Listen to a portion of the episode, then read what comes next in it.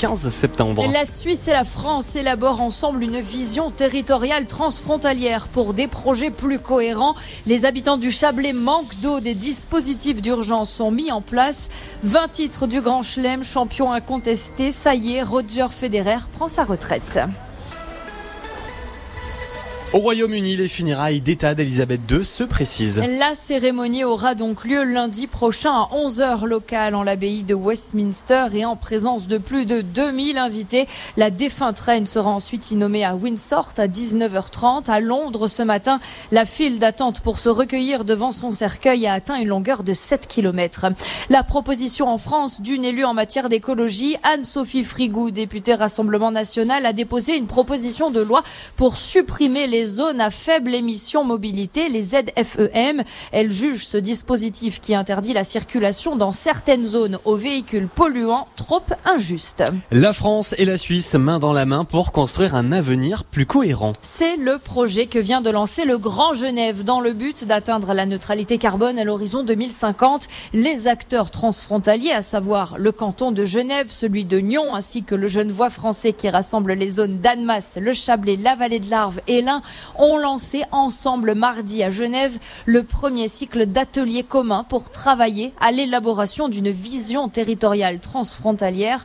Antonio Odgers, conseiller d'État au canton de Genève et président du Grand Genève, explique pourquoi il est nécessaire d'avoir cette vision commune transfrontalière. Avoir une vision territoriale partagée, c'est très important parce que nous devons avoir ensemble euh, les idées claires sur la cohérence de notre territoire. Tel territoire veut faire une ligne de tram, eh ben ça serait intéressant que le voisin euh, la continue sur son territoire également. On veut défendre un corridor biologique pour la faune, eh bien la nature n'a que faire des frontières humaines. Il faut que ça soit cohérent de part et d'autre. Pareil également sur la gestion de l'eau. Donc d'avoir un document de référence sur lequel nous sommes tous d'accord, c'est une manière ensuite pour chacun de pouvoir le décliner et d'avoir euh, finalement des projets de, cohérence euh, urbanistique qui soient partagés et qui permettent de, faire en sorte que ce que fait l'un, eh ben, c'est cohérent par rapport à ce que fait l'autre. Et en plus d'une vision commune à établir entre les dirigeants du Grand Genève, les citoyens sont aussi invités à partager leurs visions et recommandations en participant samedi 1er octobre à l'un des huit grands forums publics qui se tiendront simultanément à La Roche-sur-Foron, Machilly, Collonges-Bellerive, Genève ainsi que dans l'Ain.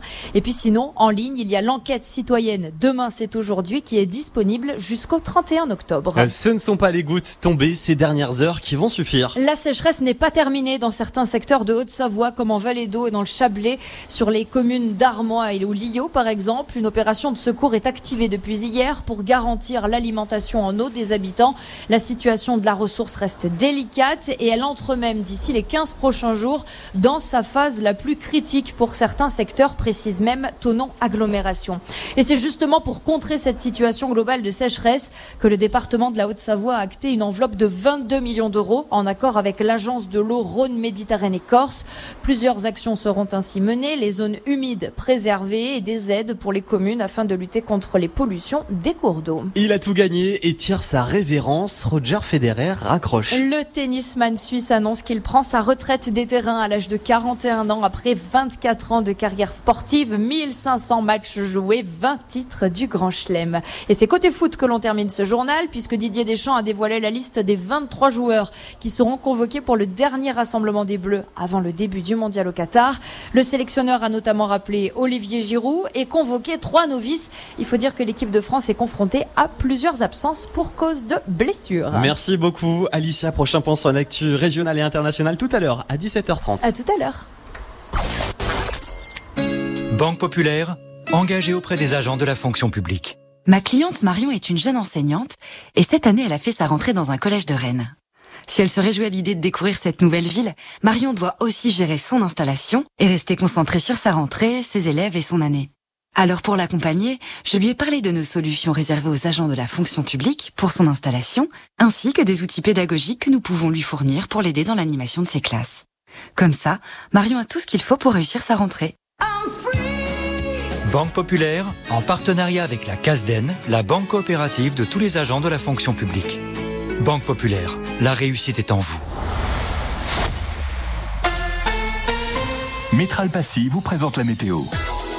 Métral Passy, au fil du bain. Et malgré le temps instable,